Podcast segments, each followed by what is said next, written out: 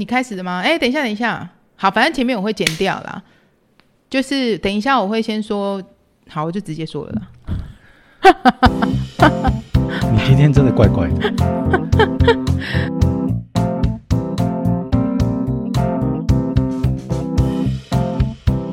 大家好，我是 Alan，我是 Cindy，欢迎收听 AC 交流电。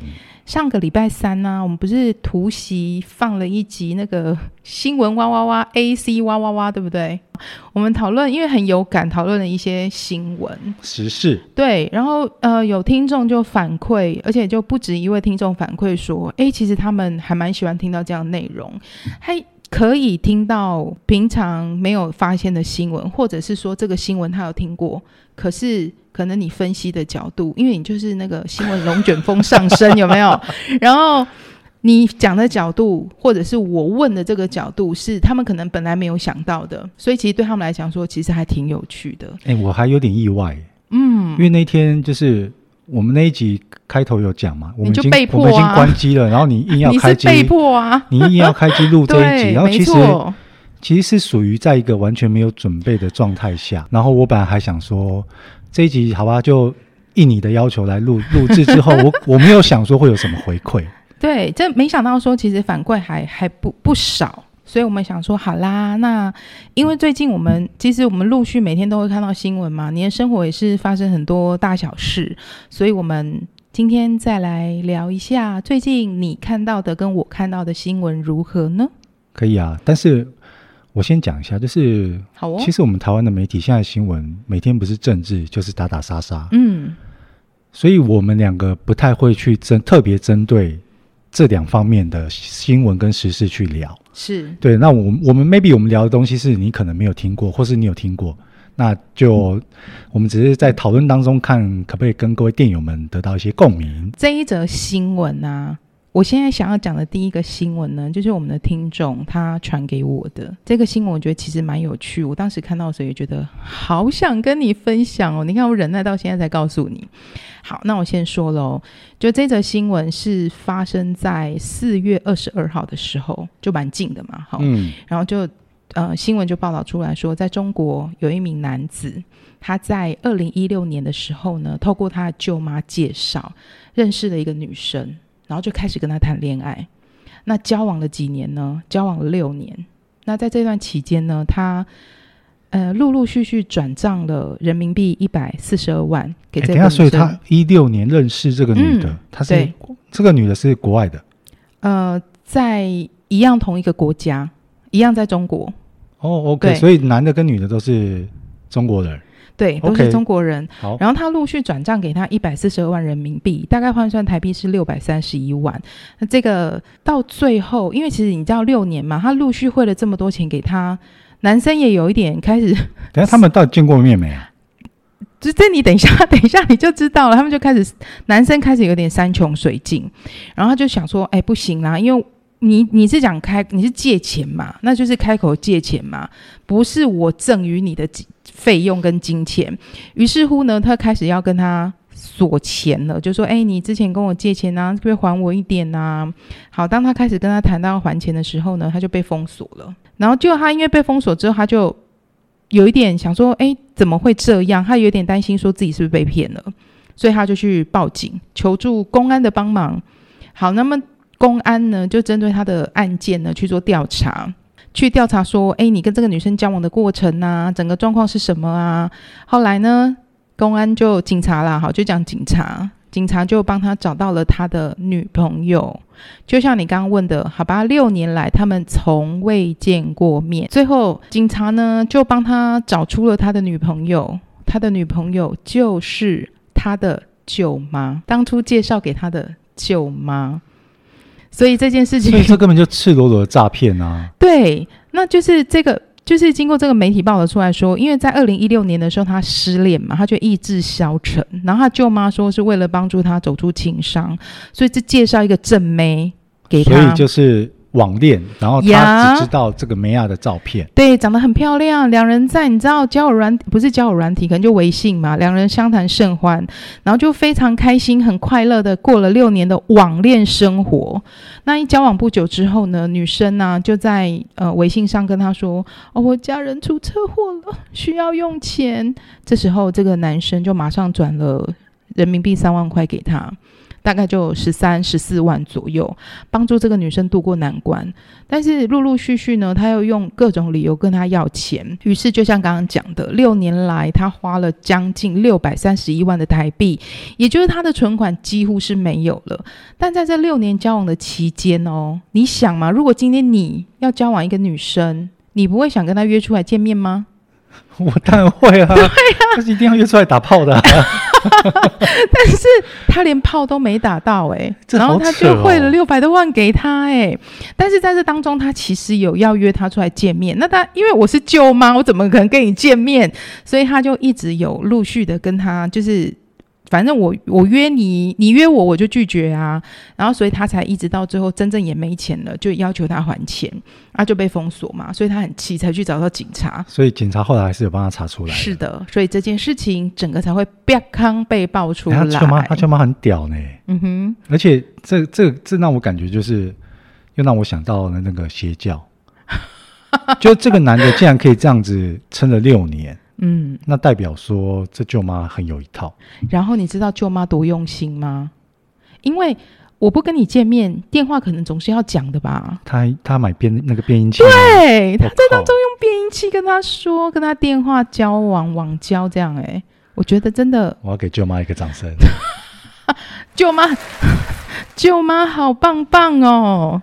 啊，不能这样说啦。嗯、但是，呃。就这则新闻就是因为这样子才被报道出来。好，然后舅妈是四十八岁，然后在二零一五年的时候，舅妈跟舅舅离婚了。OK，对，但是他一直因为舅舅舅妈不是舅妈是，哎、欸，我觉得等下停停停，我觉得你不需要陈述，不要陈述什么，你不用去陈述舅舅舅妈。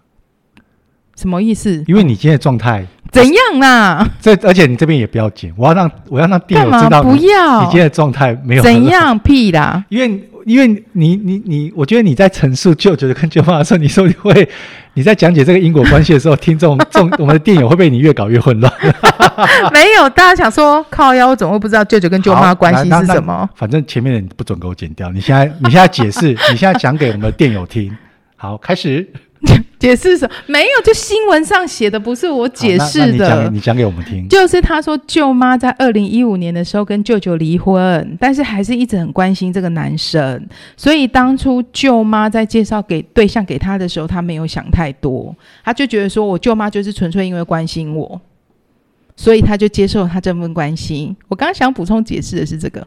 然后接受这份关心之后，后面也再接受他的金钱，就谈了六年的恋爱，就网恋啊。嗯好，所以这新闻是不是很无聊？没有，就哎、欸，不要这样子，你不要这样，这是我们听众传给我的，他觉得很有趣，想透过我们分享出来。哎，好，那我不知道该去怎么弥补我刚刚讲的这句话了。我可以帮你剪掉。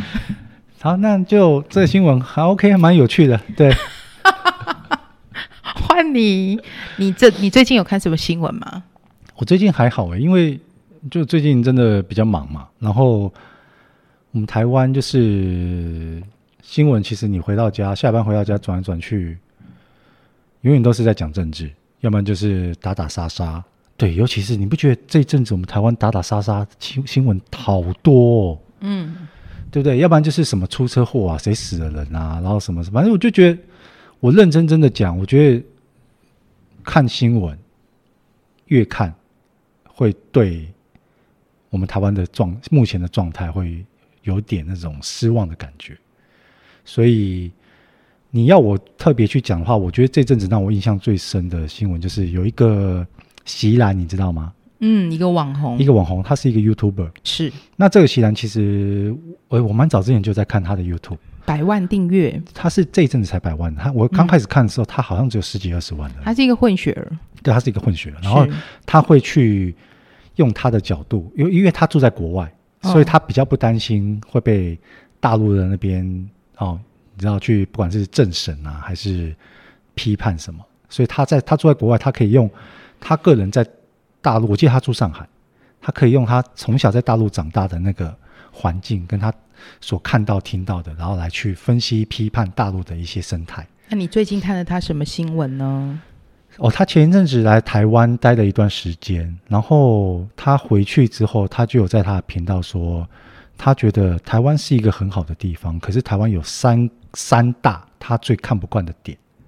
第一个就是媒体，那这就回归到我刚刚前面讲，他觉得我们台湾的媒体啊，就是常常是未经查证，然后就会发布一个新闻，或是用断章取义，或甚至是直接去网络上抄。网红或是什么人家写的文章，然后把它当作是一个新闻，而且台湾的媒体啊，分分化的非常的严重，尤其就是在政治这一块，我们自己都很清楚嘛，偏绿的媒体是哪些，那比较偏蓝的媒体是哪些，所以媒体啊是应该是要用一个公正客观的角度啊、哦、来去评断评论这个新闻或是时事，可是我们台湾的媒体。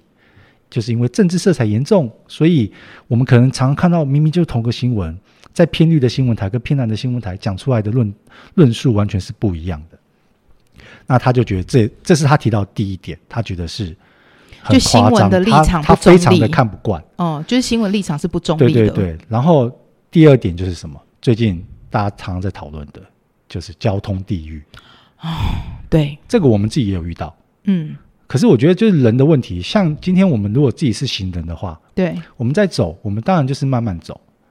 可是当我今天自己是开车或是骑车的人的时候，我看到行人在那边慢慢走，然后还还在滑手机的时候，我心里面就会觉得火大，很火大，因为就是就是每次一变灯，然后你们这些人就是慢慢走，然后再滑手机，然后后面本来要右转的全部卡住，嗯、然后一个红绿灯可能只能转过去两台车、三台车。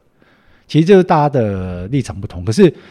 我们到回，我们回归到就是正轨，车辆本来就该礼让行人，是对。那锡兰就说，他觉得台湾的交通地域很严重，就是这个东西从他懂事以来，就是台湾好像一直在这一块交通地域这一块，一直都是这样，没有没有去解决掉这个问题。那你会觉得是不是其实跟我们的就是面积有关？因为我们因为因为因为我们台湾。人多车多，对啊，对，那就叫做地狭人稠吧。是啊，对，然后而且大家都是居，大家一定都是往首都，就是直辖市都市的方向去啊。你说台北、新北啊，台中、啊、高雄这些地方人口一定比较多的，所以可能吧。我觉得这跟驾驶的公德心有关，也是没错啦。只是说，因为可能。因为像他是生活在国外嘛，那国外就是地大物大，地地广人稀。对啊，啊，所以你回到一个，就是你到了一个，哎，可是我觉得不能这么说。日、哦、日本我们都去过，对，我到日本，不管我今天是行人，或是我在开车的时候，我永远都会觉得非常的安心跟放心。但是日本的地比我们大多几倍啊，很多倍耶。可是你你要想，我们我们去。观光区的时候都是比较热闹、人比较多的地方。对，所以其实回归到刚刚的问题是说，如果不要以这个来讲，就是如果说我们以交通规则来说，地广人就是塞车这件事情，我们先把它归纳到车多地小好了。对。可是比较最大的问题是说，就是用路人跟驾驶他们的呃，就是遵不遵守交通规则的问题吧。这个才是觉得比较造成这些主因的。问题的问题，而且我觉得还有啦，社会压力啦。我觉得社会压力就尤其是像这样，你你去延伸这个议题，其实大家的薪水一直没有太大的涨幅，然后物价真的涨很高。我觉得就是生活压力或许会造成，就是今天大家不管在开车、骑车的时候，我觉得大家对耐心这个东西真的会比较。没有像以前这样子会有那么的有耐心，会这样吗？你会因为今天薪水没有那么多，老板不给我？没有，没有，我讲的是生活压力哦。对，我意思是说，呃，就是这些生活压力会造成你在骑车的时候会一直想按喇叭哦。我如果今天开车或骑车的时候，我心情不好啊，我会没有，哦、我真的会比较没有耐心。好哦，对，或多或少我觉得还是会有一些影响啦。那你说交通地域这个东西，真的就要靠我们政府看有没有什么方式可以好好去解决。因为如果要真的要解决，我讲一个最直接一点的，你把罚金往上一直拉高，你拉高到今天只要被开罚一次会痛的话，我相信就是驾驶开车骑车就会乖乖的去遵守，一定要礼让行人。好的，我们谢谢 AC 龙卷风的 Alan 先生分析。还有第三点，对，我要问你，第三点是什么呢？他有提到我们台湾的市容哦，市容台湾太过长相太过丑陋，就是他每次飞来台湾的时候，其实我们自己也是啊。你从不管从桃园机场或松山机场，你要降落的时候，你看看你一看窗外，呜哇，都是铁皮屋哇，房子好丑哦，你不觉得吗？可能我已经习惯了，对我们自己习惯了。我在这里已经习惯了。可是对他们这些国外常往国外跑的人，他们回就是可能回台湾或是飞来台湾的时候，他们看到这个市容，他们就会觉得，台湾虽然说是一个很有人情味的地方，可是我们的市容真的很丑。可是所谓的市容是指你是指说整体啊，它的外表，还是指脏乱的程度呢？没有没有，他没有提到脏乱的程度。因为台湾其实我觉得已经我们台湾其实已经不算脏乱了，因为像我之前去欧洲。那个更可怕吧？我去英国跟法国啊，哦、意大利，就是、欸，我跟你说真的，我我到我到他们的街上啊，我突然觉得我们台湾比较干净。然后我在他们到他们的火车站或是地铁的时候，他们真的会有那种很，他们真的有很多老外会在路边尿尿，是很臭，没错，真的很臭。对啊，对。可是锡兰讲的是市容，就是你从飞机看下来的市容，嗯、或是你在台湾。你 OK，你不要讲信义区，因为信义区都是比较新的房子，对不对？嗯、百货公司林立嘛，然后商办林立。你你看，我们台湾很多地方其实很多四五十年的老房子、老公寓，那因为就是一代一代传下来，所以就算今天想要都更，然后也会遇到很多自然难、自然难行的地方。对，所以他就讲说，他每次看到了这个市容的景象，都会。不自觉的觉得说，哎，叹一口气，就觉得台湾缺乏美感。然后像变电箱官方海报的设计，他觉得跟国外比起来，就是真的，你就会觉得不要说 low，就会觉得比较丑。确实，我觉得在美感设计这个部分，很多地方都有待加强啊。就说台湾政府加油喽，大家加油喽、嗯。对，然后这还有延伸哦，有一个网红叫阿汉，嗯、你知道吗？知道，阿汉是。那个阿汉房东太太哦，是那个阿汉就对了。对，好，阿汉就也是有感而发，看到他这个新闻之后，也就说，就是非常希望我们台湾有一个好的政治人物，嗯，可以好好的去推动类似景观法这种东西，嗯哼，就去把我们台湾的整个市容好好的去整理一遍，这样就是美感设计可以提升一些。对，所以以上这个部分就是我这一个礼拜。对我比较看印象深刻的、有感的新闻，对，就台湾加油。那我接下来想要分享这个新闻怎么办？又好低俗哦。没关系，你讲你的。我觉得自自然就是会有听众回馈给你，然后尤其是一些你的朋友啊，对不对？就是。这个新闻我觉得当初其实看到的时候蛮特别，印象深刻。我觉得我一定要跟你分享。为什么我要跟你分享呢？因为这个新闻的主角呢是一个成人情色网红，Holy，你一定不知道他是谁啦。哎，搞不好你知道哦。情色网红，他在 IG 上有一百九十多万名的粉丝追踪。男，等下男的还是女的？Holy，女的啊。你搞不好，你搞不好，Holy shit！不啦，不是你这样，姜老师会骂你哦。等下是是女的吗？女的叫何丽，Holy。哦，好，你边讲我边 Google。好，他在 IG 上呢有一百九十万名的粉丝追踪，然后他最近参加一个节目呢，受访分享自己遇到的奇葩经验。他说有一次啊，他搭 Uber，然后被司机一眼就认出来，然后对方就对方。对他做了一个要求，然后最后他不是搭 Uber 吗？他应该要付钱给这一个 Uber 的司机，对不对？就最后反而是司机付钱给他，而且还付了将近一万块的小费给这给这位 Holy。你猜他对他要求做了什么？就他跟 Holy 说：“我我知道你是谁，我好喜欢你哦，可以让我对你做一件事吗？我会付小费给你。”所以你猜他跟他要求做什么？我想到是色色的东西。我用男，我用男生正常男人的心态，我想到就是色色。好，我告诉你，因为其实我前面在看这个新闻的时候，我老实说，我也，我也虽然我不是男人，我是女人，但我想的也跟你想的是一样的，就他会不会跟他要求说他要做什么？但是你知道，他说 这个 Uber 司机跟他要求要做什么？请问我可以吸你的脚趾头吗？哦，看，看好恶心哦。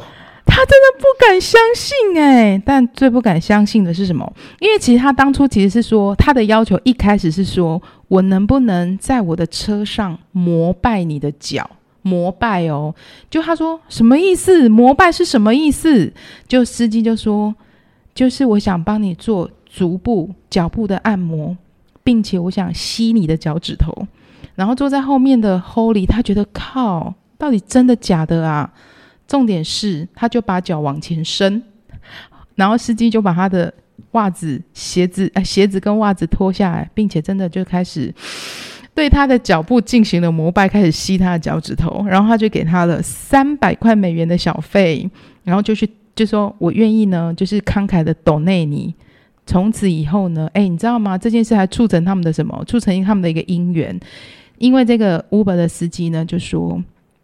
他们两个这次在车上合作愉快啊，所以他成为了他 Twitter 账号的什么小编？Uber 司机变他的小编，牙吸了他脚趾头之后，两个人合作愉快，变成他的 Twitter 的小编，然后开始帮他经营他经营他的粉丝专业耶。哇塞，酷不酷？这女生其实还蛮漂亮的啦，毕竟她有将近两百万的粉丝是还不错的啊。你 Google 了她照片了没？还蛮还蛮还就蛮性感的，看照片是蛮蛮对啦。看照片是蛮性感的。那你想吸他的脚趾吗？我当然不会啦，我又不是恋足癖，我就搞不懂。就是而且哦，对，讲到这个，我讲个题外话，就是因为你知道我就是，请说，过往情史比较丰富，嗯哼，对不对？其实是可以说出来的嘛，哈。这对对，不会有人生气哈，不会不会。然后就是啊，其实。我觉得很多直男或是很多男生，可能女朋友交的比较少的，他们可能会对女生有点误会，都会觉得女生都是香香的，会觉得女生都很干净哦，根本就不是啊。很多女生啊，你要表达什么？出来外面啊，看起来漂漂亮亮、干干净净，而且胖胖哎哈。嗯。可是等你跟真的跟她在一起之后，你就会发现，很多女生的生活习惯非常差。比如说，比如说我哎，不好意思啊，我先在这边先澄严重澄清哦，我现在这女朋友很香，很棒，又干净，又香又干净，又漂亮，生活习惯又好，人又善良。我现在讲的是我以前遇到的。好，我有遇过那种啊，长得漂亮吗？不打扫，长得漂亮吗？哥交过女朋友都还不错。好，长得漂亮，但他生活习惯不好，因为家里不打扫，不打扫，然后自己在在外面住套房嘛。就你去到他家之后，发现乱七八糟，衣服。东堆西叠，是不是就是那种人家所谓那种只有一条路可以，只有一个走道可以走的，然后只有一个位置可以睡的。然后你看他的化妆台，或是他电视，或是他的电风扇，上面全部都是灰尘，冷气也是。那你会做什么吗？我不会做什么，你就说我，我心里面就会觉，我心里面大概就知道说，OK，这个就可以猜猜，没有也没有这么快猜猜啊，就先就，就玩一下，没有玩没有玩，我我不是这种人，对对对对对对，就顺其自然，好不好？好哦好哦，就。而且就是还有遇过比较夸张的。哎，等一下，那我想问一下，刚刚那样子啊，那样的生活环境，那样的状况，请问你做得下去吗？床上当然可以啦，洗澡啊，好，这个我们先，我跟你讲，这还算轻微的哦。嘿，我还遇过有狐臭的，对，我也只能告诉你，我忍了。好，对，所以我只是要传达，就是说。哎，我们刚刚前面在讲的到底是什么？因为是吸脚趾，哦，让你因为吸脚趾让你有感而发。我很佩服，真的，而且对，不要以为女生的脚就不会臭，好不好？女生也是人啊，女生也是人啊，女生，尤其是女生穿了一天的高跟鞋，或是走了一天的路，她女生也是会流脚汗的啊。嗯，没错。所以我我蛮佩服那个 Uber 司机的。对，然后他们两个还合作愉快。他应该真的就有恋足癖，不然正常人不会这样子。好吧，他可能真的有恋主癖。嗯嗯，再来。我们还有下一则新闻哦，你继续分享啊？怎么样？你心里还有很多话想说吗？我没有啊，心里有话想说。没有没有没有，你说，请你说你说，我没有要讲什么，就这样。这个新闻是我自己今天看到的，我觉得这个新闻还蛮特别的。它的新闻主题为什么会让我想要点进去呢？因为他说每天和八百万只鸟相处，是真的鸟。世界上最偏远的岛屿正在征人中，就在南大西洋英国领土啊，有个叫果夫岛，他说是世界上最偏远的岛屿之一，从南非搭船七天才会到哦。那最近在这个岛上呢，野生动物组织在征人，那薪水是两万五到两万七英镑，也就大概是九十五万到一百零三万左右。是月薪还是年薪？这样年薪好像其实也不多哈。对啊，这没什么啊。好，然后他就说，英国的皇家鸟类保护协会呢，他们正在寻找可以在这个岛上工作的人，十三个月，对啦，就是一年呐，含年终奖金。然后你刚刚说多少？薪水大概。九十五开到一百零三万左右，嗯，那收手。对，然后他说，果夫岛上因为没有常住的人口，如果你从非洲大陆过，就是你从非洲过去的话，大概要两千四百公里耶。岛上也没有机场哦，你从南非搭刚讲嘛，搭船过去要花七天。那目前这个岛上呢，你知道住了几个人吗？利又跨买呀，十位。七个啊，所以我猜的差不多，差不多，差不多。Okay. 好，然后他的意思是说，岛上目前总共有七个人，然后他们每天呢都是要跟八百万只的鸟类相处在一起哦。那因为其实在这个岛上，我们刚说有七个人，对不对？其实其中两个人，因为他们的任务到九月结束，所以就协会需要再找一个人。那你就知道说，胜任这个工作不太简单嘛。不是只有去照顾鸟类而已。他说，你要长时间去追踪海鸟，还要能够适应具有挑战性偏远的环境。那应征者还有相关的学历耶，你要那个从事鸟类或者是动物相关处理工作经验，才有办法去应征。而且因为你在那个地方要去面对那个恶劣的天气，一整年你可能都吃不到新鲜的食物。诶，所以其实你看，像我们刚刚讲这样的薪资算下来。工作跟这样的环境好像也不是特别高齁，嗯，找得到人吗？说不定有人就喜欢这种海岛生活啊，而且就住在上面，我陪陪鸟。我相信有一定会有这种社恐的人，他们不喜欢跟人相处。他可以跟鸟相处，他可以跟鸟相处，跟大自然相处。嗯、对，所以。就这世界这么大，无奇不有啊，一定会有人去应征。对，那曾经在上面工作的员工啊，他就说，因为这个协会要征人嘛，所以就派出前员工来跟大家分享一下，说你在这边呢工作经验啊，那他就说在这里哦，你可能没有办法参加什么婚礼呀，参加什么聚会呀，但是哦，大家可以分享彼此的故事，互相学习。还可以追踪各种鸟类的活动，比如说大西洋的黄鼻信天翁、大西洋的海燕等等的哦。所以我觉得对鸟类很有兴趣的，应该真的可以去吧。哦，好，所以这个新闻分享的重点是还蛮有趣的啊。嗯，很多鸟，八百万只鸟，八百万只。哎，这画面应该很壮观哎。很惊人呐、啊，很惊人，对。哎，可是它真的，你觉得鸟会一直真的都待在这个岛上吗？哎，因为它不会。要看它的特性啊。如果它真的就是它可能从这个岛上到另外一个地方，或者因为有时候你们不是会什么迁徙吗？所以你要去、啊、有些有些鸟是会迁徙的，还要去追踪它的。你要追踪那它就是它就是要植入晶片。嗯，好的。嗯，报告完毕。好，那今天 谢谢你们。今天耐着性子收听我们这 这一集比较 boring、比较无聊的分享，这样然后很 boring，就分享一些生活新闻嘛。然后因为其实就是我们说上周三的新闻突袭之后啊，就有有一些听众有反馈，那也真的有听众就是传了新闻给我，希望我们来演绎一下这些新闻。那如果说你今天觉得像 Alan 讲的一样，哦，今天新闻好无聊，麻烦你也可以。